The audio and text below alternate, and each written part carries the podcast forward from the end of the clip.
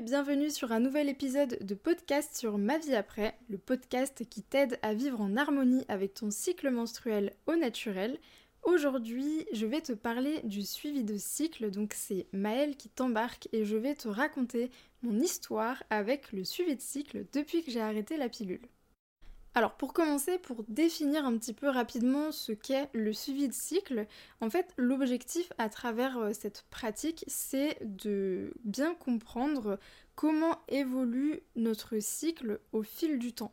C'est-à-dire que lors d'un cycle naturel, finalement, donc sans contraception hormonale, notre corps est soumis à des fluctuations de nos hormones sexuelles qui vont engendrer le déroulement du cycle menstruel. Donc euh, avec une ovulation, des menstruations, etc.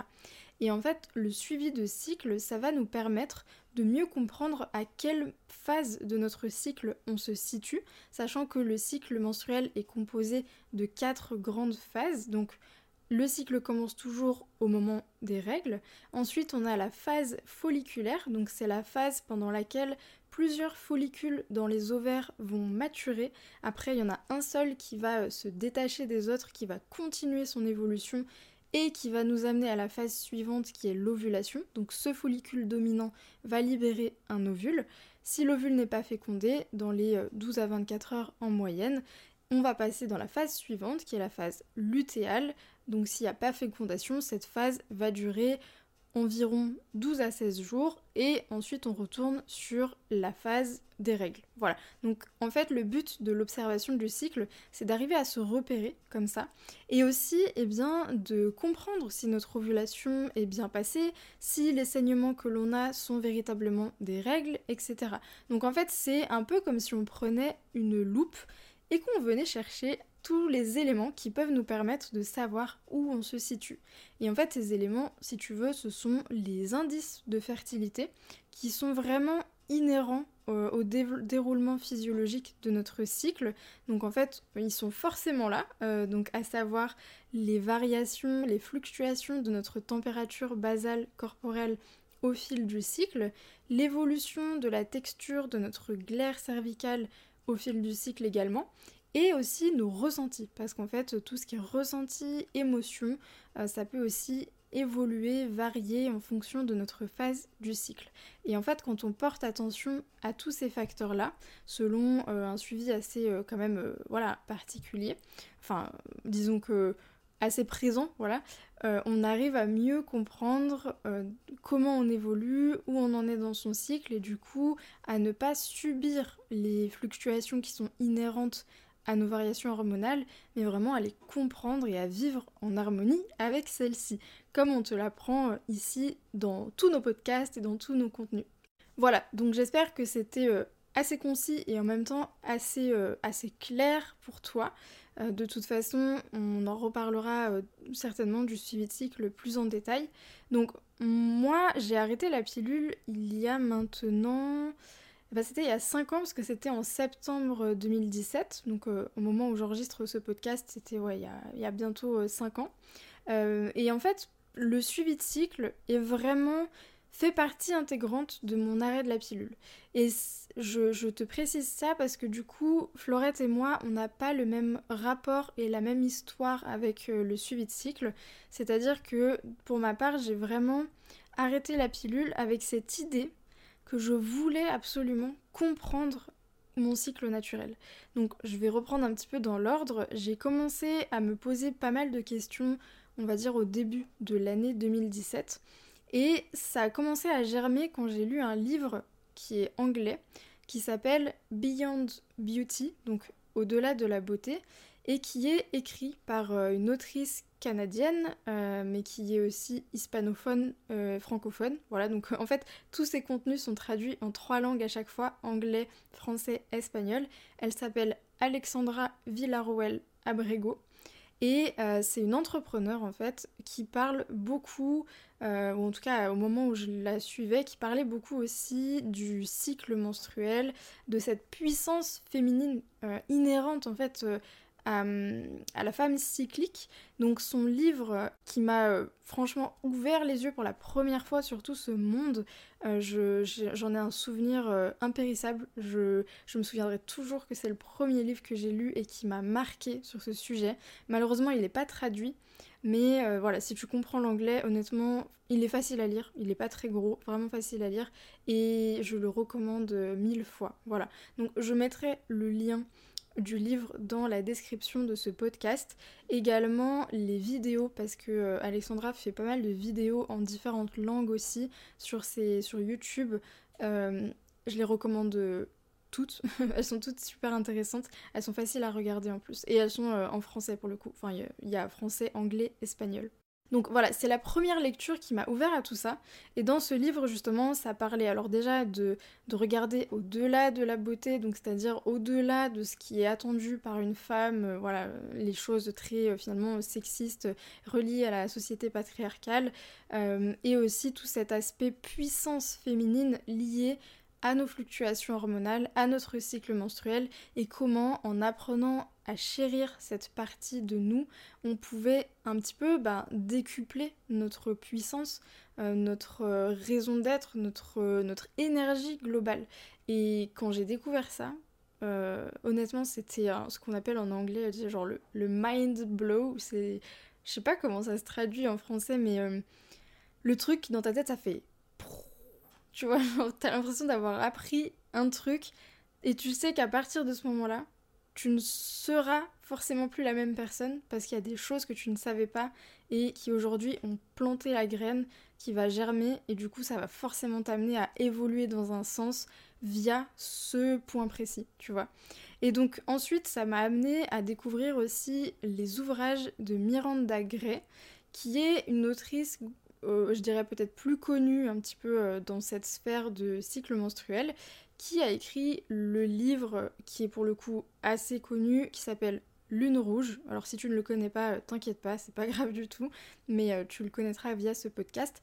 Donc il s'appelle Lune Rouge et en fait Miranda Gray, il me semble qu'elle est d'abord formatrice en contraception naturelle, il me semble, je vais pas dire de bêtises. Mais en tout cas, elle est très reconnue euh, dans le monde anglophone pour euh, son, son travail en fait sur le cycle menstruel et le développement des femmes, l'entrepreneuriat aussi pour les femmes, euh, un petit peu tout ce domaine-là.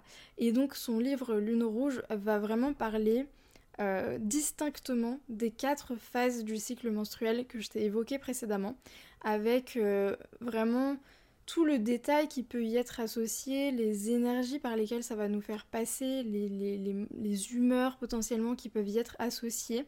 Et pourquoi ça s'appelle lune rouge? Parce qu'en fait, euh, elle met en parallèle, en corrélation, le fait que le cycle menstruel est très relié au cycle de la vie qui nous entoure et notamment au cycle lunaire qui a une durée à peu près équivalente au cycle menstruel. Alors attention, ça veut dire équivalente à un cycle menstruel de 28-29 euh, jours, ce qui, je le rappelle, n'est pas du tout une norme, et un cycle moyen s'étale quand même entre 21 à 36 jours. Donc euh, voilà, le 28-29 jours, faut quand même pas se focaliser dessus. Et hum, ça, c'est aussi euh, quelque chose, enfin mon rapport aussi par rapport à ça a évolué au fur et à mesure, mais c'est vrai que dans ce livre-là, il y a quand même une dimension un petit peu ésotérique, on va dire, euh, voilà, une, dimension un peu focus sur euh, le rapport à la lune, le rapport aux énergies au cycle des saisons. Alors on, peut euh, y voir quelque chose d'ésotérique, mais aussi on peut le voir de façon juste comme quelque chose d'assez poétique. Et aujourd'hui c'est hum, la dimension que moi je conserve. C'est-à-dire non pas la dimension ésotérique, mais la dimension vraiment poétique de oui, en fait, dans le monde qui nous entoure, tout est cyclique et la femme est cyclique. Euh, une journée, c'est cyclique. Les saisons sont cycliques. Le, cycle du soleil, le cycle de la lune. Et c'est vrai que c'est beau, en fait, tout simplement, de se dire qu'on fait partie d'un tout qui a un rythme, qui a un tempo. Et le cycle de la femme a son propre tempo. Voilà, donc moi c'est cette dimension que je conserve. Et aussi quand j'ai découvert ça, euh, que j'ai tout de suite bah, trouvé très beau et trouvé incroyable. Enfin, pour la première fois de ma vie, je me disais, mais waouh, en fait, c'est un truc de ouf. c'est un truc de ouf, tu vois. Et en fait, tout est cyclique, parce que là, je te parle de la femme, mais chez l'homme, il y a aussi une forme de cyclicité, mais qui n'est pas la même que chez la femme. Euh, la spermatogénèse, c'est aussi une forme de cyclicité, donc euh, voilà. C'est juste que là, euh, ça fait vraiment un grand écart avec cette idée de ce qui est imposé, entre guillemets, inconsciemment par la société patriarcale de, linéaire. Tu vois ce que je veux dire? C'est-à-dire que bah, dans notre société, tout doit être linéaire. Euh, notre énergie doit être constante, nos productions doivent être constantes, notre humeur doit être constante. Il euh, n'y a pas la place euh, aux fluctuations. C'est parce que fluctuation est péjorativement associée au fait qu'on puisse pas faire confiance parce que c'est pas assez fiable, alors que pas du tout. Et le, fait d'apprendre, de, découvrir que la fluctuation en fait est une forme de puissance si on apprend à la comprendre, à l'écouter, incroyable. Franchement, quand j'ai découvert ça, je me suis dit, mais waouh! Et j'avais vraiment le sentiment d'être passée à côté d'un truc pendant une partie euh, de ma vie. Alors attention, j'avais, quand j'ai arrêté la pilule, 22 ans 21 ans. 21 ans. J'avais 21 ans quand j'ai arrêté la pilule et je l'avais commencé entre... Euh, je devais avoir 16 ans et demi, quelque chose comme ça. Donc vraiment, euh, moi ce qui m'est apparu, mais ça ce sera peut-être un autre podcast où je te raconterai pourquoi j'ai arrêté la pilule mais, et mon rapport avec ça. Mais moi quand j'ai découvert ça, ce, qui m'a frappé en fait, c'est que je me suis dit, mais attends, je ne me connais tellement pas. C'est un truc de ouf en fait. Je ne me connais pas. J'ai grandi. c'est comme si mon corps était passé, on va dire, à un corps de femme, même si, sincèrement, Qu'est-ce qui définit que tu passes à un corps de femme ou pas? Bon, voilà, ça c'est très, euh, c'est très objectif. Hein. Enfin non, c'est très subjectif, pardon, plutôt. Euh, mais, mais c'est le sentiment que j'avais, en tout cas, je me disais, waouh, j'ai grandi et j'ai l'impression d'avoir raté un truc, tu vois. Bref, donc euh, j'ai découvert les ouvrages de Miranda Gray, donc, qui a écrit Lune Rouge, qui a écrit aussi le livre qui s'appelle La femme optimale, sachant que La femme optimale, c'est un petit peu la version mise en pratique de Lune Rouge. Voilà, c'est un livre qui est moins lourd à lire, euh, moins il y a moins d'informations dedans, c'est un peu plus euh, dans la sphère euh, pratique et à la fin t'as même un genre de bah t'as des pages en fait sur lesquelles tu peux écrire pour commencer à suivre ton cycle justement. Donc si tu veux, je te raconte tout ça pour t'expliquer que ça c'était avant que j'arrête la pilule. C'est des choses qui se sont mises sur mon chemin que j'ai lu, que j'ai apprises. Après bien sûr j'ai continué à me renseigner sur internet parce que euh, forcément. Et euh, ça, me donnait vraiment vraiment envie d'arrêter la pilule.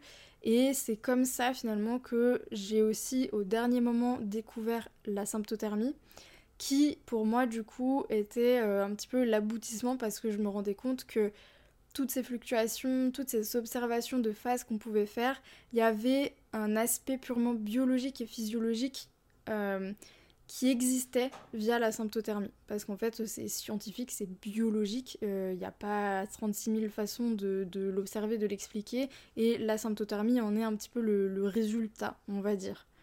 Donc la symptothermie, c'est jamais, c'est la méthode de contraception naturelle qui est basée sur l'observation des différents signaux de fertilité, dont la prise de température, l'analyse de l'évolution de la température, l'analyse de la glaire cervicale et on peut intégrer à ça euh, les ressentis, mais disons qu'en tout cas, les deux, principales, deux principaux indices, ça va être température et glaire cervicale. Voilà.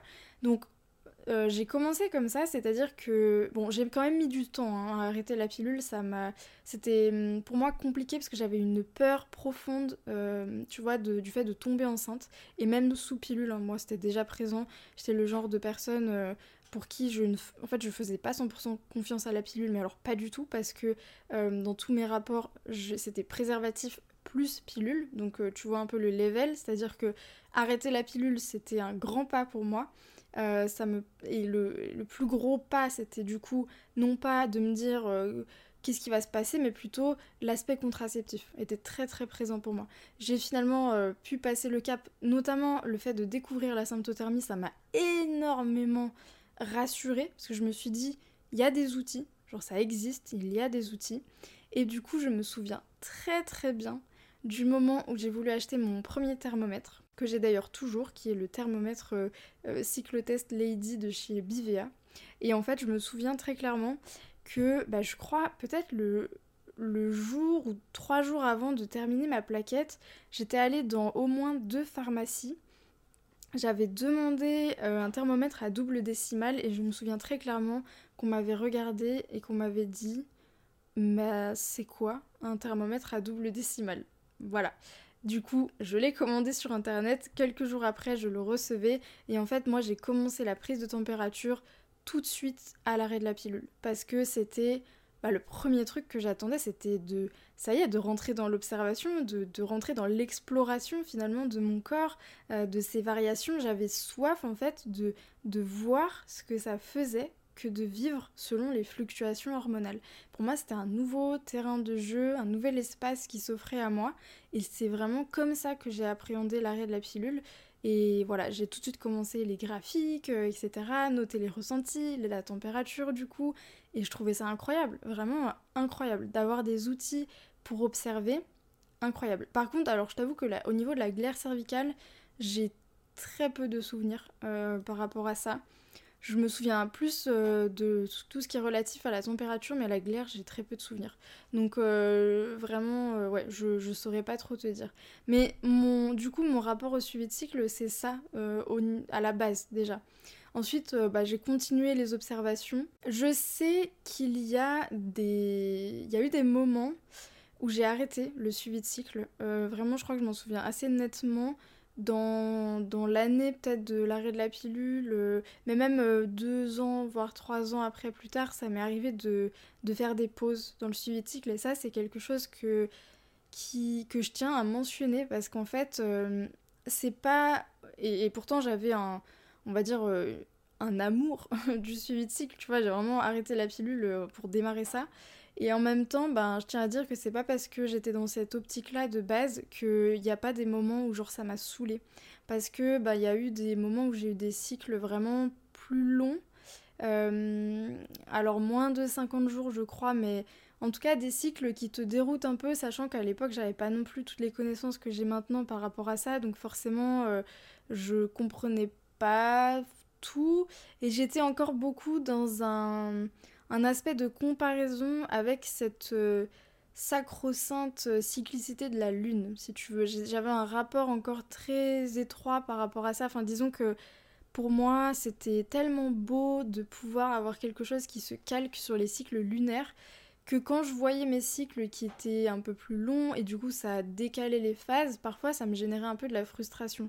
Ce qui fait que euh, ça m'a amené plusieurs fois tu vois, à prendre du recul par rapport à ça, naturellement, et à être euh, un peu moins focus sur, euh, sur ce suivi. Voilà, après, c'est vraiment des phases, hein. honnêtement, et ça c'est important à respecter. Si jamais ça t'arrive, c'est ok, c'est ok. Voilà, c'est dans ces cas-là de toute façon, si c'est pas ta méthode de contraception, euh, si, si, tu pratiques pas en fait la symptothermie, ma foi, euh, c'est pas grave, tu vois, il y a toutes les méthodes de contraception barrières euh, qui peuvent prendre le relais et, et, ça va aller. Tu vois, vaut mieux ne pas rentrer dans une forme de frustration en se disant oh là là, non mais je peux surtout pas lâcher parce que sinon je vais rien comprendre, je vais être totalement larguée. Si tu sens à un moment donné que c'est comme ça, que c'est un besoin, il faut l'écouter. Faut pas euh, continuer à fond dans le truc, euh, quitte à se dégoûter en fait. Euh, c'est pas du tout le but de, de, ça. Donc voilà. Et finalement, bah, après, j'ai quand même continué ouais, l'observation petit à petit. Après, en plus, on a créé ma vie après avec Florette. Donc depuis le début, le suivi de cycle, c'est quelque chose dont on parle beaucoup. bah, notamment parce que moi j'ai cette histoire là avec le suivi de cycle, mais aussi parce que entre temps Florette l'a aussi apprivoisé euh, de sa propre façon à elle, parce qu'on n'a pas le même rapport avec le suivi de cycle, et notamment avec la prise de température. Et elle a aussi ben, vu par exemple ce que ça pouvait elle lui apporter dans son quotidien, donc forcément on, en a aussi parlé sur ma vie après, et euh, voilà. Donc euh, c'est de loin pas une amour euh, euh, une amour n'importe quoi. C'est de loin pas une histoire pardon amour haine tu vois genre des fois euh, t'adores ça et des fois pas du tout.